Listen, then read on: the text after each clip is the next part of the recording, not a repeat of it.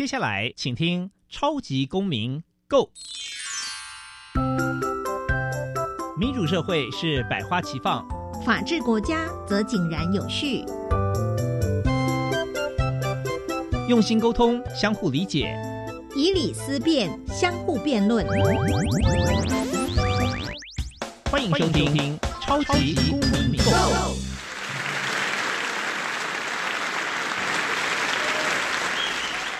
各位听众朋友，大家好，欢迎再次收听《超级公民购》。超级公民购呢是由教育部所委托，由国立教育广播电台以及财团法人民间公民与法治教育基金会联合制播。我是节目的主持人苏格格苏明祥。民间公民法治教育基金会是以民主基础系列以及公民行动方案系列两大出版品为中心，期待下一代可以有能力积极参与并关心民主社会的运作。此外呢，本会持续关注教育现场的辅导管教议题。目前出版的两本书，第一本是《老师你也可以这样做》，第二本是《老师我有话要说》，分别针对校园中常见的辅导管教议题，提供法律以及教育的观点。此外，我们每年固定举办全国公民行动方案竞赛，还有教师研习工作坊等等，希望与各界合作推广人权法治教育。接下来进入小小公民庭看厅。小小公民停看听，在这个单元，我们将会带给大家有趣而且实用的公民法治小知识哦。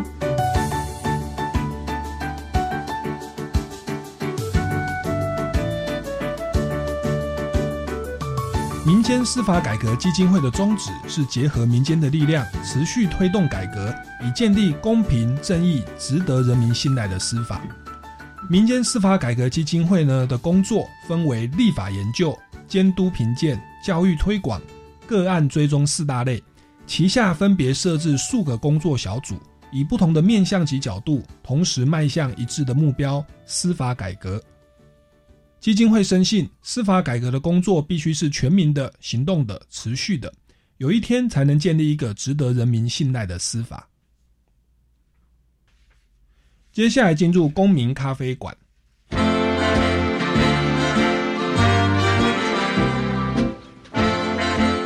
民咖啡馆，倒杯咖啡，跟我们一起在公民咖啡馆分享近期最具代表性的公民时事。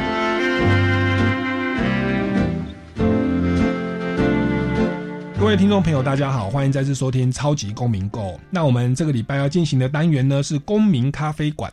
那今天我们邀请到的来宾哦，我个人会觉得很荣幸，而且非常的亲切哦，因为他是我台大法律系的学长，以及台大法律研究所的学长。那当然说呢，他这个我我毕业以后是不务正业啊，参加歌唱比赛，然后来到大众传播的的领域。那这个。这位来宾呢，他是直接投入了这个司法实务的工作，就担任律师，目前是永信法律事务所的主持律师哦。那当然也在教育界啦，在中原大学任教。那此外哦，他非常的这个专注于这个民间司改会以及法律辅助基金会等等司法改革、人权保障、法治社会的这个制度的建立哦。那就让我们用最热情的掌声欢迎民间司改会的董事长林永松大律师，欢迎您。呃，主持人、各位听众，大家好，我是林永松律师。是，那林大律师哦，其实您来之前，我有上网哦查了一下你的资资历哦，那后来发现说一眼看不完呐，是我那个有两三页，您是不是也跟大家历 不是，都是非常这个，我觉得都是热心于公益的。我们觉得法律人有些可能是比较呃，觉得律师是一个赚钱的行业。但是我看到您是付出了非常多的心力哦，也包含这个在在教会哦，在这个公益的领域来做一些呃相关的服务社会的事情哦。那我想请教您，您是这么样的高学历又这样的优秀，可是为什么愿意花？我看应该不晓得有没有超过您一半的时间在这一些公益团体 NGO 的事务上的？呃，是这样哈，就是当律师，呃，事实上是可以除了自己的工作案件办理之外，也可以在呃抽一点时间出来去帮助这社会一些制度的建立，或者是个案需要援助、需要帮助哈。那最早期我曾经，呃，我职业大概三十几年，我一开始的时候开始关心劳工，那么看到。刚到劳工，呃，发生职业灾害、断手断脚、职业病，然后他们当时候没有法律辅助，所以这些人，嗯，如果老板不赔他，他要打官司，对他来讲非常辛苦，他可能断手断了手脚，可能也没有工作，嗯那他要打官司，付律师酬金是付不起。嗯所以从那个时候，我们提供法律咨询，甚至我在八十一年开业的时候，曾经我我我亿万件有有四成多，呃呃四分之一多哈，就四分之一抢的案件完全义务哈。嗯那其实这样没有很多案件，因为那时候我只有我跟我太太事务所只有两个律师，所以能够做的非常有限。啊，那时候就会想说，我才做几十件就已经疲于奔命哈。那事实上每年当时候当时候的每年，好现在更多。当时候每年因为工作伤害而受伤或生病的人，可能有两呃两万五千个人左右。嗯那么当然有轻伤的，但也有一大部分的人是没有获得理赔，嗯需要诉讼，他们没有选请律师，嗯所以这也促成我后来去推动，那个可能是在八十年左右，嗯后来在八十六七年我们去推动法律辅助，嗯因为后来成立司改会，在八十三四年成立司改会，我也参与这其中哈。因为呃司法很重要，如果呃一个民主法治的国家司法不公正，不可能是一个真正的民主国家。嗯所以司法的进步是非常重要。那我们参与呃司法改革基金会的筹备到成立，那当时我们大概都会呃监督法官、检察官的态度啊、办案啊、品质啊什么这一些，但是我们有缓工自省，律师没有问题嘛？嗯律师有两大问题，嗯一个是参与公益的事情太少，没有一个法律辅辅助的制度；第二个是很多律师事实上，呃，他们的服务品质可能有问题。那那另外另外一个是律师应该怎么样？另外另另外一个问题，但是我们那时候就说啊，至少把法律辅助建立这个制度。所以在民国八十七年，呃，开始民间的联联结，包括台湾人权促进会，包括台北律师工会，就联联手去促成这个华丽互助基金会的这种制度。嗯，那这个制度最主要是让弱势者需要他付不起律师酬金，可以有政府帮他请律师哈。嗯那这个制度在台湾来讲，可能就哎阿开加户哈怎么这么好？那事实上先进国家哎比我们早很久，比如日本只早我们五十年而已哈嗯，日本早我们五十年而已哈。嗯那你会觉得台湾还是应该加油，所以这个法案，这个法律一直到民国九十二年底通，九十二年底通过，九十三年七月一号开始有华丽互助基金会。嗯那我我我我我们好努力，呃，努力的民间版跟光一起协商版本，呃，也去做国会游说，去见总统，去见行政院长，哇，一大堆，哎，过了，好高兴。他本来想说没事好、然后我记得当时候司法院的呃高阶的官官员就是说，哎，那你们要不要生了小孩，要不要来养小孩啊？嗯这基金会你们要不要来帮忙？我说哈，生小孩养小孩从来没想过，好、那那那就是说需要进来基金会帮忙。好，那我那我们当然也知道，当时候呃法律辅助基金会是比较慢，法律换保协会哈、犯罪被害保护协会是呃那个法律犯罪犯罪被害保护法是八十七年比较早，协会成立比较早。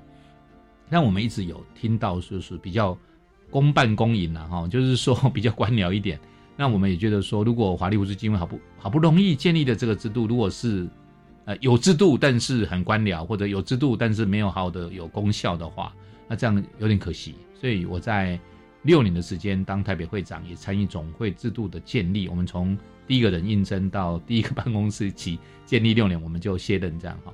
那我我持续也都在司改会，那我担任司改会董事长，所以呃也看到我们司改会做的比较多的是在呃倡议、监督、救援或者是教育，呃整个这样的一个工作跟司法有关的工作，但是我们呃不会演确实都比较看到是被告人权多一点哈、那一直到去年年底，因为呃看到说，诶诶，对啊哈、被告冤枉这个真的很痛苦，没有错，但是犯罪变他也很痛苦啊，哦。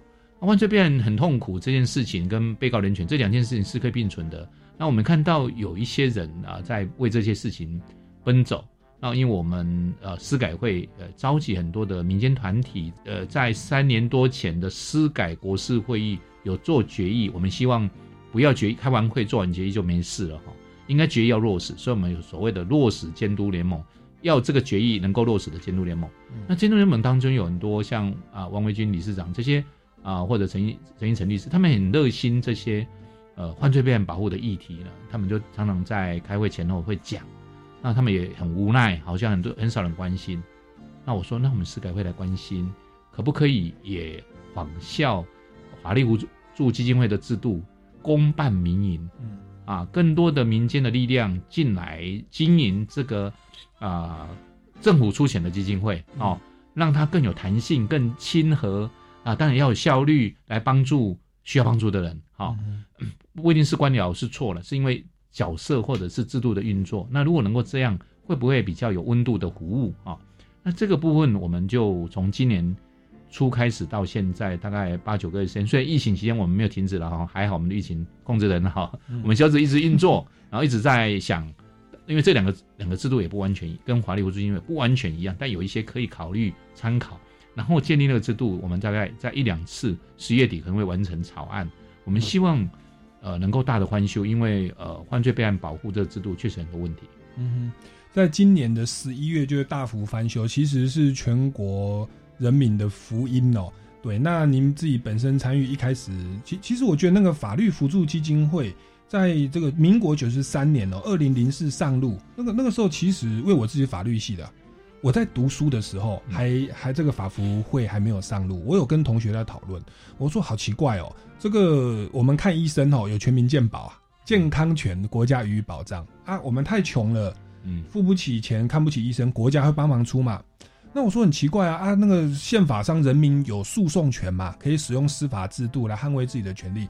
结果我们要请律师请不起，我说为什么健康权哦国家拨预算保障，那诉讼权不保障？诶，结果那时候就有同学哦还跟我说，哎，我其我们其实这个司改会哦，这个有在推动这个法服会的这个修法推动，可是可能预算啊跟经营的方式还有一些争议，哎，结果就在九十三年就通过了哦、那那我觉得您刚刚说的很好，因为可能有这个饭保协会的前车之鉴，是没错。因为那是公办公营的、啊。嗯那那公办公营，当然这个公务员是非常认真的，但是如果他本来有一个本职再去兼任，对。那可想而知他是分身乏术，一定是这样。对，所以所以当然说，在法律辅助基金会就采取公办民营哦，那就是好像司法院会会有拨预算，会捐给基金会嘛，法会会。监会拨拨预算，也会监督。哦，也会监督，但是他不是是不是以他，比如说董事会里面，是。呃呃，官方的董事是少数，哦，是是，那基本上交给民间去运作。那其实从民国九十三年到现在也哇十六年的时间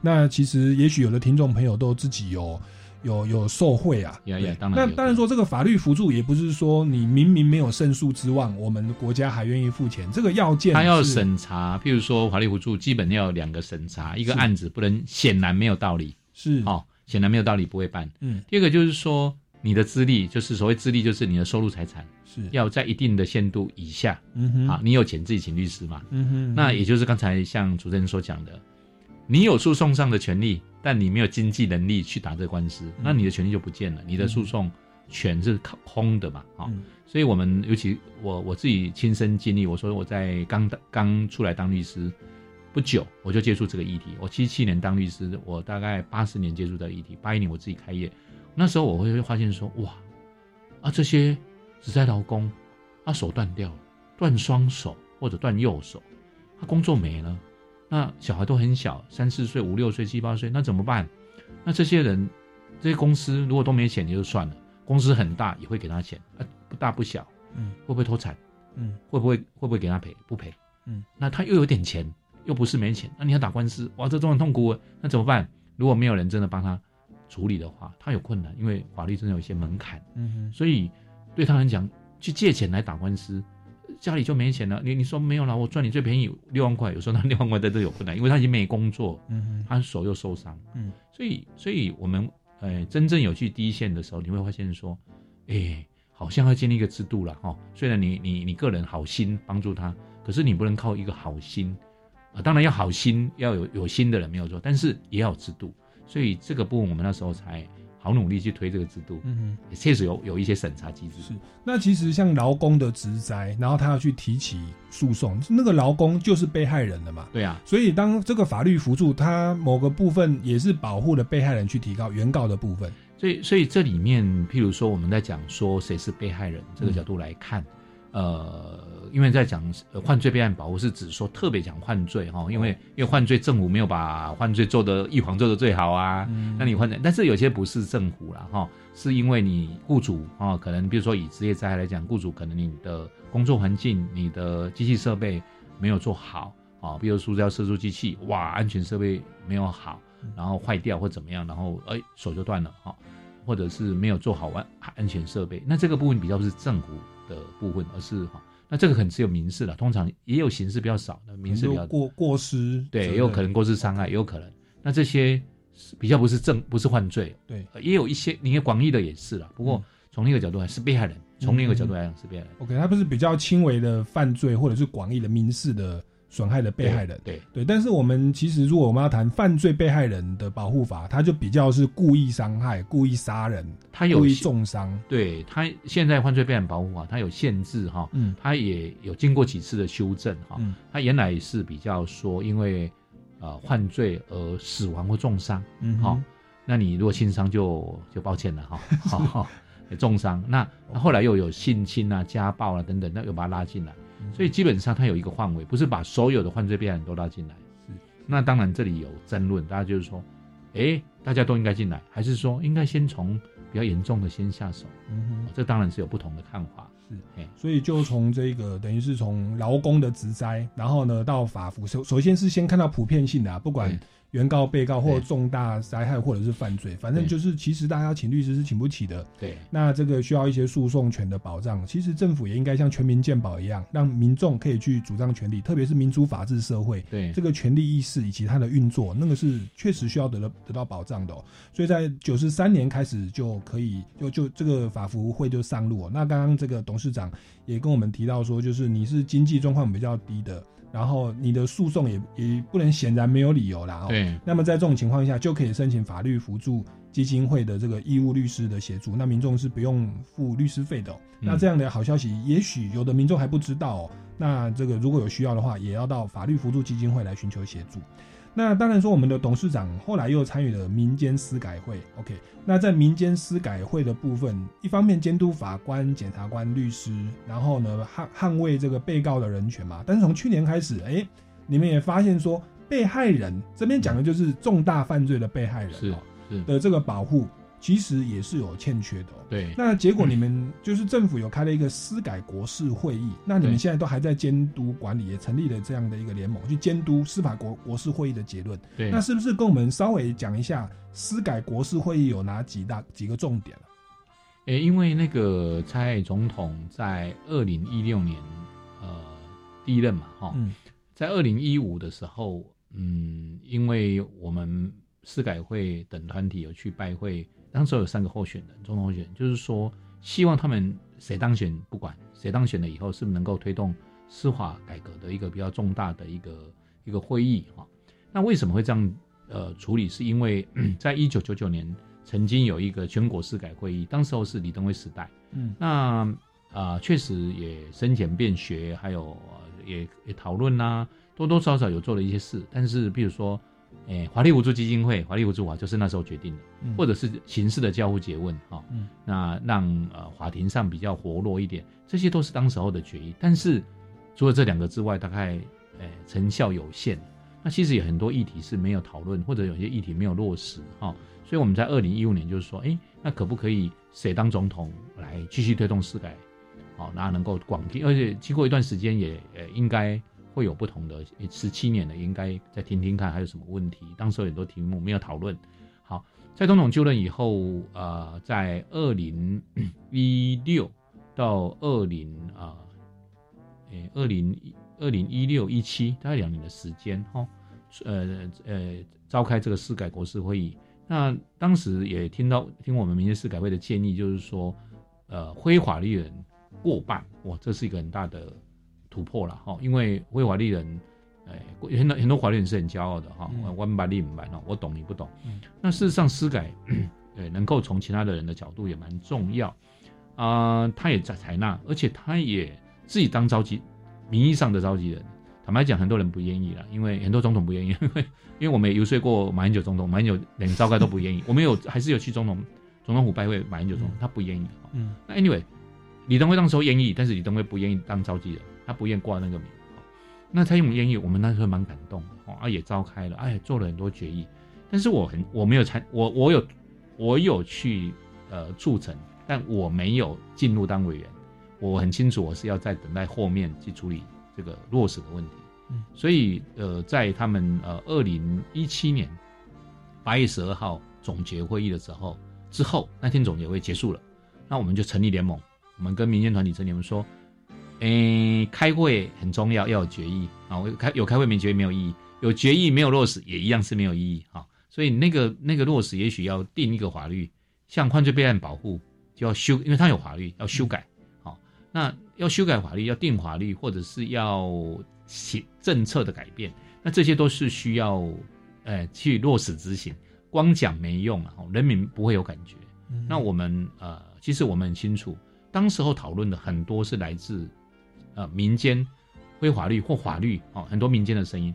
可是今真正在落实的是谁？是官方啊，是司法院、法部为主，嗯，还有一些行政机关。那他们会不会本位？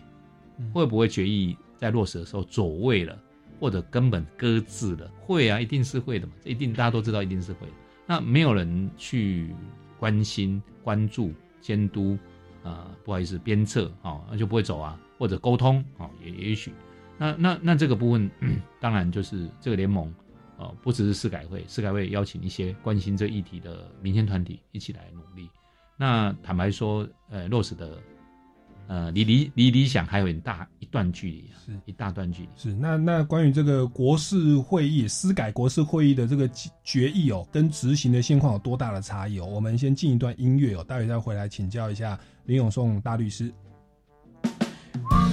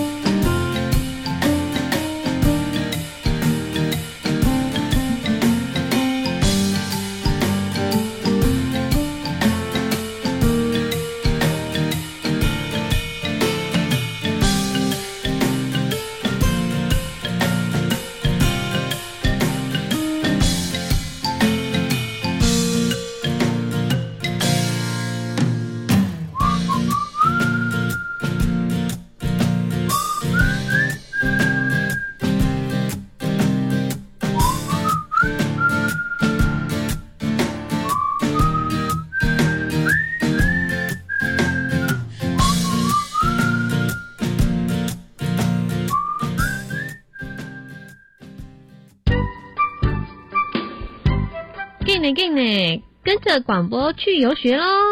十月二十二号星期四，幸福北台湾的节目主持人要带领听众朋友们走进万华青草巷，寻找南洋新香料的香味世界。活动全程免费，欢迎十六岁以上的朋友们即日起到十月十一号前往教育电台官网来报名哦。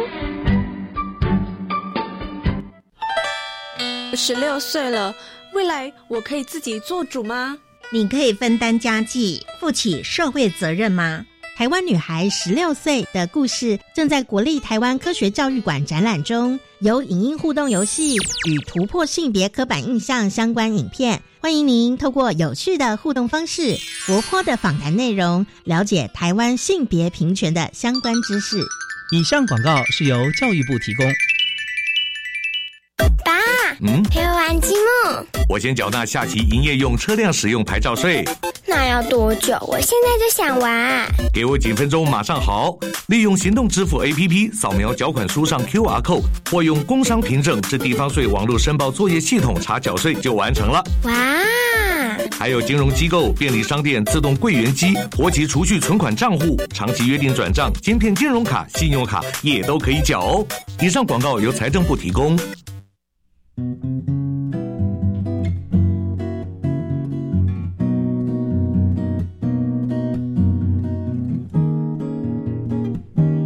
是苏命苏米恩，你现在收听的是教育电台。哦，朋友们就爱教育电台。耶耶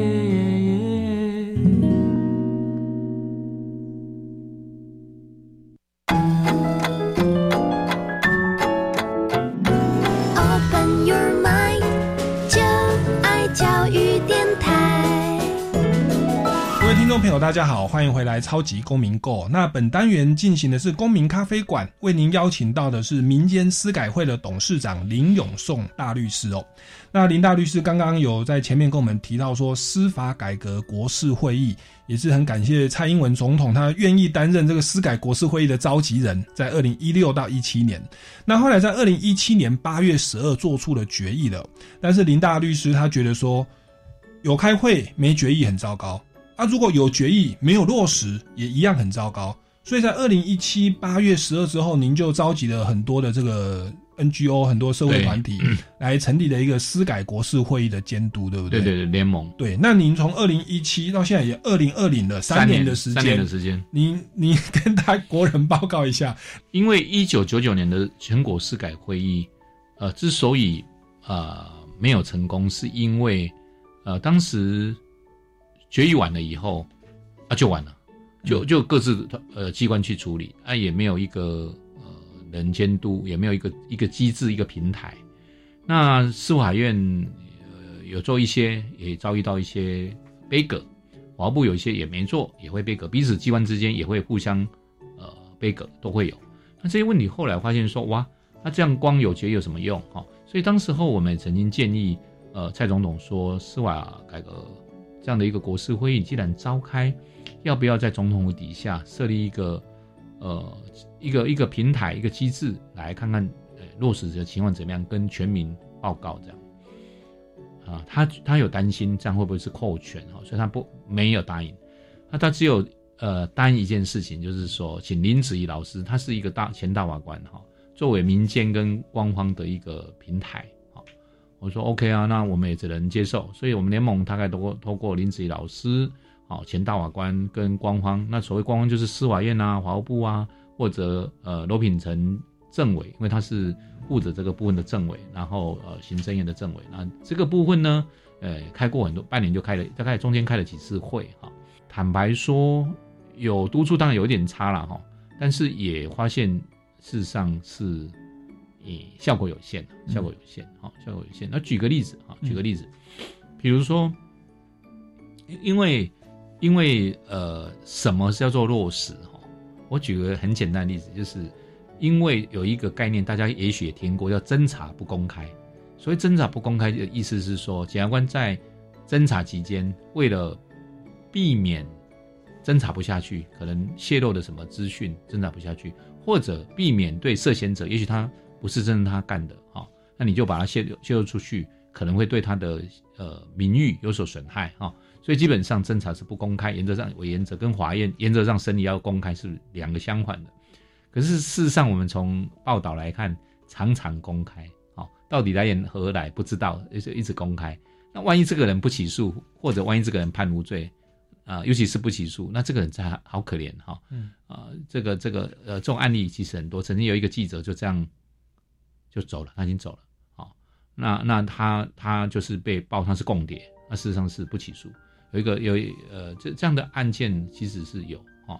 那这个部分曾经在呃呃二零一六年在司改国事会议之前，民间司改会也从网络去广问大家，你们关心的议题是什么？那真的不公开这个议题，好像还蛮前面的，我记得是第一或第二。嗯，那你说他们有没有落实？有，因为呃，真的不公开有一个办法哦，是一个行政命令。那这行政院法务部相关单位有没有去调调整那个那个那个办法？有，在罗政委的努力之下有调整。好、那罗政委有没有邀请民间？有，这个算里面最比较好的一个一个榜样，就是他，因为他来自民间，所以他也邀请民间来谈。当然不会说完全听谁的声音，一定是协调哦，协商。好，哎，办法修改了，你问民间接不接受？接受。好，就说虽然不满意，但是可以接受，没问题。好，我们民间司改会有一个小组叫侦查不公开小组，我们看到办法改变了，蛮高兴。但是我们没有结束，我们继续看报纸，继续看电视，看看有没有一些呃有问题的啊、我们的成员里面有有有律师，有警戒的人，也有也有也有这个媒体的人哦，开始有这样的人，那我们就要看，哎，这样到底有没有问题？那你会发现说，他们有规定哦，三年三个月一次，一季要做检讨报告，呃，检察检察署或者警察要做检讨报告，这是蛮好的嘛，对不对？那一季就要检讨报告，那至少会进步嘛，哈、那我们真的是很认真的去看观看，那看到有问题了，我们就新闻给那个单位或者他的上级，他们都说没有，就我们符合例外，我们没有问题啊、几乎很少很少很少的检察署或者警察局会承认他们是超过界限，嗯啊，其实都超过界限，嗯，好啊啊啊，检讨报告呢也都虚应故事，好，地检署比警察局更虚应故事，啊，警察局也很多虚应故事，嗯。那这样的一个情形，大家很简很简单嘛，你去看很多很多的这个犯罪新闻，依照规定不能铺路的，比如说密录器，比如说证物，那个不能铺路。但是我要我要彰显我警察铺抓到这么多毒品啊，嗯。我要彰显什么，所以我就铺露出来，甚至也有些真的是超过界限哈。嗯所以我的意思是说，这个部分侦查不公开有没有去落实决议？从办法的修改有，嗯但办法修改之后，办法的修改有没有真正执行？几乎没有。嗯所以这个人民会感受到。所以司法院院长啊、许宗力呃院长曾经在呃去年吧，曾经做个民调，说你对司法改革有没有，就是我们在做从事司法国事会议，你有没有感有没有感到进步这样？然后你对司法的信赖度如何？一样是维持差不多三成，不满度不满的五六成。嗯，所以他他觉得很失望。我心里想说，你有什么好失望？你们根本没有站在人民立场在想事情啊！嗯你们是只看表面的东西啊！嗯，你们没有接地气啊！嗯，当然人民没有感觉嘛。哦，比如说很简单的道理，人民埋怨司法什么？很简单啊，太慢了，对不对？品质不好，哦，然后态度不好，这这个三大问题大概不当然不只是三大问题了，有改变吗？没有啊，哦，态度不好，呃，民间司改会常常在在当坏人。那时候我们可以，那时候我们还有在从呃一百年，民国一百年到现在这八年的期间，我们依法可以请求评鉴，帮人民请求评鉴，法官的评鉴、检察官的评鉴，我们得罪很多法官、检察官。嗯但是他们的评鉴案件来自一半来自我们，但是但是司法界本身他很多这样的人没有处理啊，嗯。啊，反正反正没有人人民来申诉就没有，有些地方人人民不敢申诉哦，嗯，所以所以我要表达的是什么？是说这样的一个司法的问题，态度不好也不解决，然后呃时间很慢，拖拖很长，也不，所以有一个光一个省级哦，一个省级就是比如台北地方法院嗯可以换四个法官。嗯哼同一个案件哦嗯，换四个法官，不是说一审、二审、三审有不同法官，当然是不同法官，是同一个省级这样调动，这调动文化是由由来已久啊。为了避免贪污，调动是为了贪污，这是胡扯。会贪污法官去哪里都贪污了哈。嗯所以基本上这些调来调去，调来调去，法官可能不觉得怎么样，人民觉得很痛苦啊。我的一个案，尤其常常是复杂案件，留着当便当，再交给下一个法官。嗯，所以像这些问题，有些是一个制度，嗯哎，不一定最高的制度，只是一个政策，没有没有人去体会啊。嗯这这有很深吗？有些你可以想象，我今天如果是外籍的人，外劳，你写了一个判决书写中文，我怎么看得懂？嗯嗯在法庭上的通译可能好一点，但是在检察官跟警察的通译，有时候没有，有时候没有 qualify，没有没有没有没有品质的嗯哦。他们因为你你不是说懂语言，我懂台语跟懂懂懂中文，我就可以翻译，不一定啊，因为很多术语。所以像这样，我要讲的是说，如果这些这么简单的事情没有解决，你跟我讲了很多什么宪法诉讼，听不啦，听不懂你在讲什么。你跟我讲现商业法院，不是，我不是说那些不重要，对，那也很重要，制度性的改革很重要，但有些很基本的东西没有。嗯哼。那我们要的不只是决议，我们要的是决议有落实，而且那落实人民有感，嗯。那才是真的做完了、嗯啊啊，没有感哪边有问题再改再调。可是这种呃滚动式的改革是没有的啦，嗯因为因为上面没有那么大的决心啊。是。我讲很直接一点，是决心不够。是。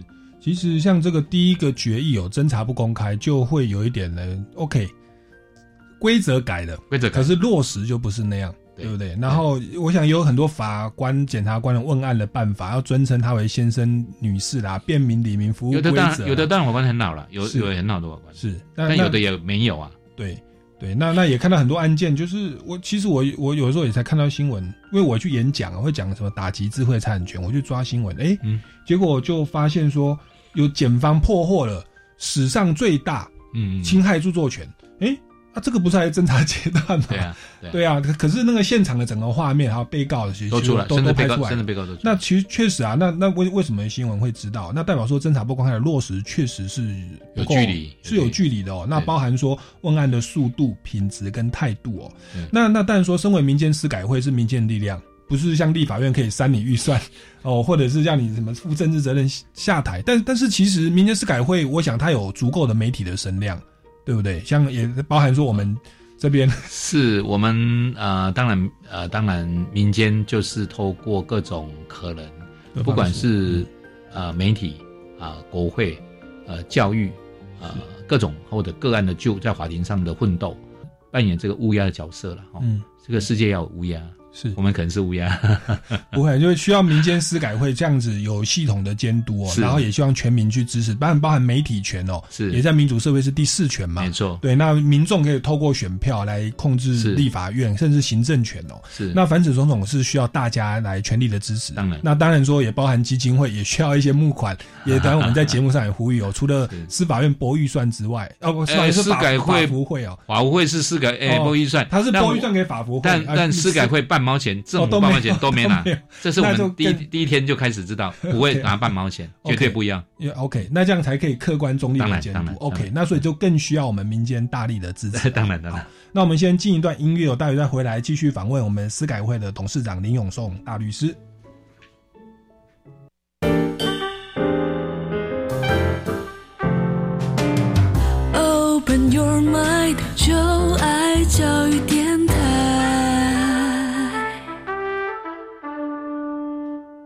各位听众朋友，大家好，欢迎回来《超级公民购》。那持续为您访问到的是民间司改会的董事长林永颂大律师哦。那他刚刚有跟我们提到说，这个政府就是蔡英文总统哦，在二零一七年八月十二做出了一个司法改革的国事会议，也产生了决议了。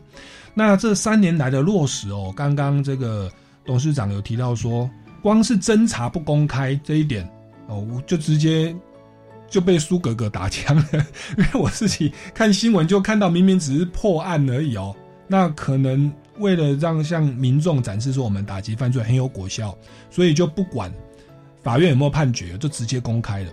对，那那这个东西光侦查不公开就做的并不是很好。那再来就是说问案的速度、品质跟态度其实民众的观感好像也是有时常常会听到一些呃不太好的东西哦。那除了这个之外，还有没有呢？就是司法改革国事会议，它还有哪些内容是我们目前觉得有落差的？事实上，呃，在蔡英文总统在呃二零二零的选举，就是二零一九在选的时候啊，当时候在党内初选是跟赖清德嘛，哈，两位在在竞选。那因为司改国事会是二零一七年就结束了，也两年多了啊。那我就注意他们在在在竞选的时候有没有提到司法改革，半句都没提到哦。那那那在呃。外呃，在在在外部的，就是大选的时候，有稍微提到，有稍微提到哈。但是他其实呃最瞩目的一件事情就是人民参与审判。所谓人民参与审判这句话什什么意思？因为我们通常审判都是法官嘛，哦，我们大家都说哦，都法官审判呢。可是事实事实上世界上这些很多国家是有呃最主要有所谓陪审或参审，什么意思？意思就是说那个审判不只是职业法官。譬如说参审，参审是什么？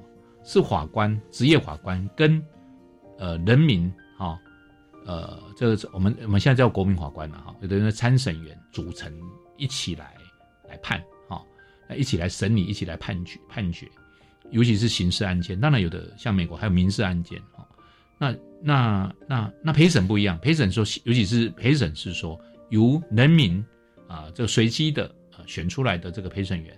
来认定有没有犯罪，如果有犯罪，是法官来说要判多久，要怎么样适用法律？哈，那这个制度，哎，在历次的民调里面，人民都很支持。那为什么会支持？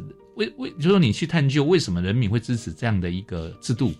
你说人民都很了解吗？也没有。坦白讲，一个制度大家不是那么了解，因为不是台湾的制度。但是我们看电影里面看到很多陪审嘛，尤其是英美的电影。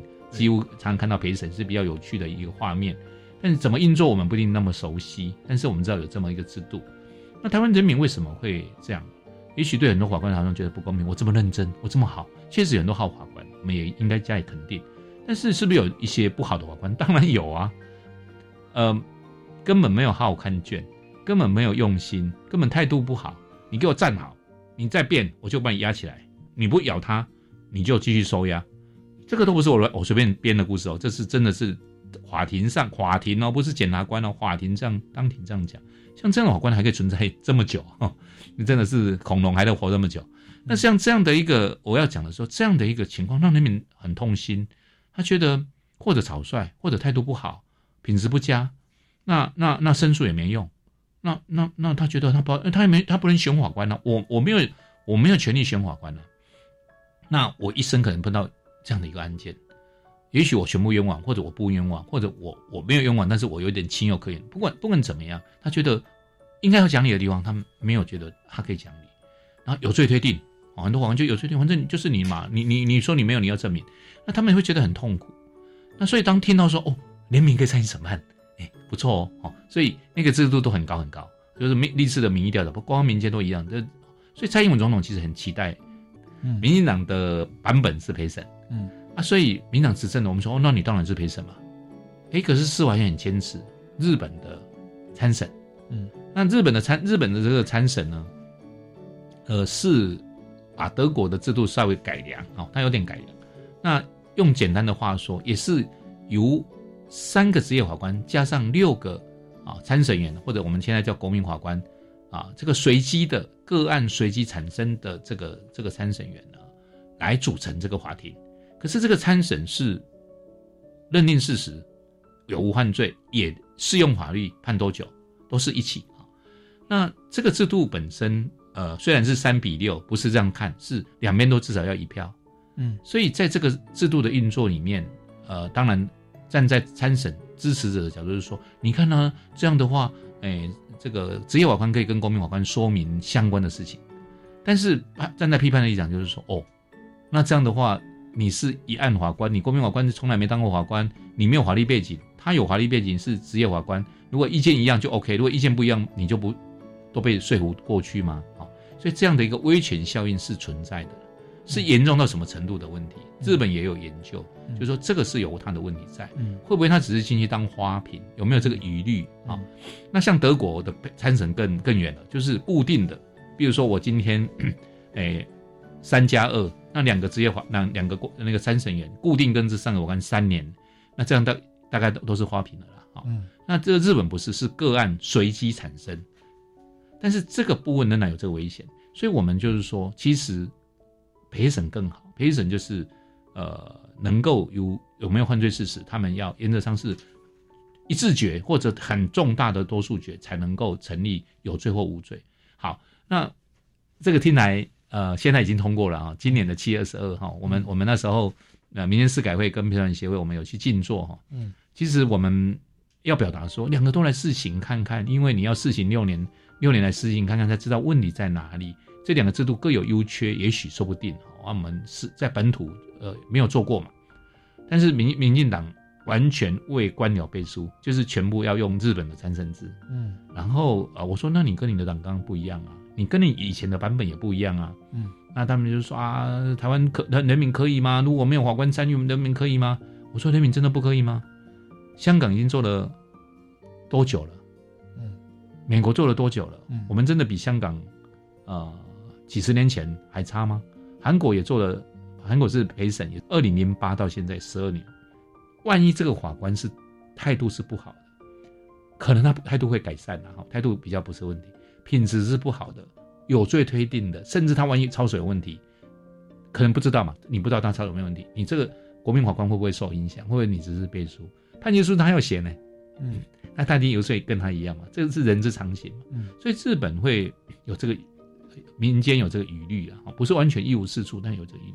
所以这个部分它是二零零三的一月一号才要实施，虽然今年七月二十二通过，但是二零二三啊，二零二零二零二三啊，一月一号才开始实施，两年多以后才开始实施。嗯那当然我们还是用正面的角度去看，但也会监督他啦，就是说，呃。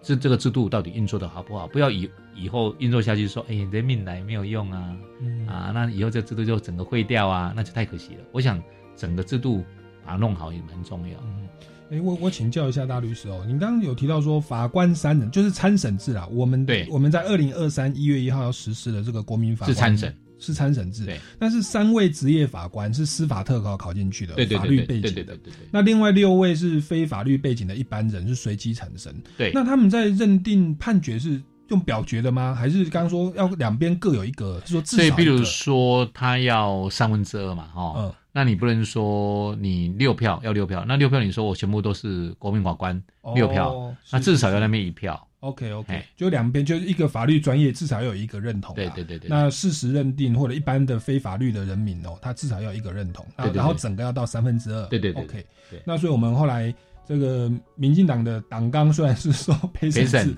但是在实际的运作上，他们还是用比较保守的参审制啊。对对对。好，这是这这是一个厘厘清的。然后第二个，我有稍微看一下草案，是不是国民参审只有在第一审啊？对，那而且而且而且他不只是在第一审，而且他现在呃六年来六年哈、嗯试行的只有十年以上法定刑十年以上的罪哈、才大概只有六百件，是二十万件的案件才六百件试行而已、啊，是是，所以它量是非常少，OK 是重大的案件。非常重大。非常重大以前是七年以上，而现在又更又改得更小。是，那那那只是我我那时候看到这个这个草案，我我直接的感觉是，那你是让国民法官在第一审爽一下吗？那如果第二审、第三审是百分之百都是职业法官，对那这个我不能讲说应付啦，就是其实没有把真的权利下放给地方法院的这这这六个参审员，不是吗？确实是一个问题，因为日本啊、呃也一直有这个问题，就是说我职业法我我职业法官跟公民法官哦，他们叫裁判员决定说，比如说无罪，嗯，那职业法官的二审全部都是职业法官的二审，可以改有罪吗？嗯，好或者相反的也一样，可以吗？嗯，日本最高法院一直有争议，日本最高法院后来好像是偏向说原则上尊重，除非有很严重的问题或者你要原则上尊重。尊重第一审的认定。对对对对对，OK，哎，那像美国的这个这个呃陪审，原则上如果判无罪，检察官就不能上诉，OK 只有一个事实审。是原则上，那他可以上诉的，不是不能上诉，他上诉的比较是华丽的部分，嗯比如说你陪审员的的产生有问题，或者是什么好、嗯其他的部分。所以我我觉得我我感受上啊，我觉得政府在修法的时候，感觉不是很信任台湾人民的。啊、是的，因为呃，这个这个，因为我有机会呃去跟蔡文总统见面谈这件事情，我们那时候也是希望说服啦，哈、嗯互相说服。那他曾经这样讲哈，蔡总统曾经这样讲，就是说，台湾的人民没有法官一起评议可以吗？我说，如果不可以，那三加六的参审，那不就是等于是三个法官背六个婴儿喽？你说他不可以吗？那整个就听他的喽。那这样的参审是参审吗？好嗯他甚至说，诶，那今天如果说，诶，职业法官人民认为有罪，但职业法官认为无罪，判了无罪以后，你认为人民会骂谁？我说骂职业法官嘛，哦，假设人民不一定对，但是有可能会骂法官。他说如果陪审呢？我说陪审骂陪审员呢、那不是骂通过陪审的民进党或蔡英文。我说也是啦，哈，有可能会人家会批评，但是那你就认为参审不会吗？参审也可能三加六，哎，呃，认为无罪，但是人民认为有罪啊，哈、嗯。那这个部分不不要用这样的角度去看这个制度啊，所以，嗯。所以我他他其实呃，蔡总统其实是对司法被被这些官僚绑住了哈，到底是慢慢的走比较好，还是我们我们没有要他大步走，我们其实有两个去试行哈，嗯他再来折中，其实也没有很大步了，我没有说你就裁，我没有要他就裁赔什么，我也没有这样讲，嗯。连这个他都，我说你不要还没有试之前，你就先把一次丢开了。嗯那我们的评估是这样：如果他这个呃有三种可能，一种可能是这个制度整个做的非常烂，嗯。人民也不喜欢，嗯。那司法界也不喜欢，这制度就死掉了，那这是最倒霉的哈。嗯。那这个最不好情况之下，那会不会后来有机会成为陪审？我不知道。嗯，那好像还有，可是目目前已经通过了，我们就只要等等着等着它实实实施嘛。当然，好，那那那这是我们现在的状况。那那我还是在蛮好奇的，就是如果参审员他们到时候呃赞成票跟反对票会像我们大法官解释文这样，会会把名字都秀上来。评评议它是不公开的，哦，评议不公开，评议不公开那到时候民众要骂也不知道骂谁啊。对，呃，那我想要再请教一下董事长哦，那像像我们目前的参审制哦，他到时候是判决书的话，是谁谁认定有罪，谁认认谁认定无罪，会把名字秀出来嘛？因为他现在规定是评议是不公开，嗯所以啊、不会说谁赞成谁反对。那个国民法官六位到底会秀出名字，我还不知道他们会怎么做哈、哦。那这里面其实是呃比较担心的事情是这样，就是说在整个诉审判的进行当中，职业法官可以跟国民法官屁事密谈，我们要中间讨论。嗯，那这因为陪审跟参审最大不一样是，陪审有法官在主持，他不会告诉你这个被告应该偏向有罪，这个证人讲的对或不对，他只会告诉你什么叫做无罪推定，什么叫证据，证据的意义是什么，这些基本的概念。嗯。他不会做一些含涉，就意思就是说啊，这两我追啊不追啦，这到底这个证人胡扯哦，不嗯。不会介入这个。但是因为参审他是要评，他可以评议嘛，嗯。所以这中间讨论他可能你在讲哦，这就哎呀，我恐这我看这个怎么样怎么样怎么样，那这个其实会影响到国民法官的意见，嗯。那这个是是有可能的。所以，但是他的中间讨论跟呃后面的评议是不公开的，嗯他不公开，所以基本上是有危险的。是嗯好，那这个是当然说这套制度也是至少也已经修法通过，等着事情上路立法立立立法通过，对，从无到有是立法通过，然后等着实施上路，我们也就拭目以待哦。那无论如何，都希望我们的司法改革是往正确的方向前进哦。但但是呢，今天听我们这个国事会议，至少侦查不公开，以及这个陪审制度，好像就没有到执行那么完善哦。那我好像民这个国事会议的内容决议还有很多，但是因为今天时间的关系，所以呢，我们可能下个礼拜我们再一次来邀请到我们林永颂董事长来到我们的节目现场，再跟各位来分享一下司改国事会议以及这个犯罪被害保护的问题哦。那各位听众朋友，如果对于本节目有任何的建议，欢迎到超级公民购的脸书粉丝专业来留言，或者到民间公民与法治教育基金会的脸书粉丝专业来追踪相关的活动。那我们超级公民购下个礼拜六下午三点零五分空中再见拜拜。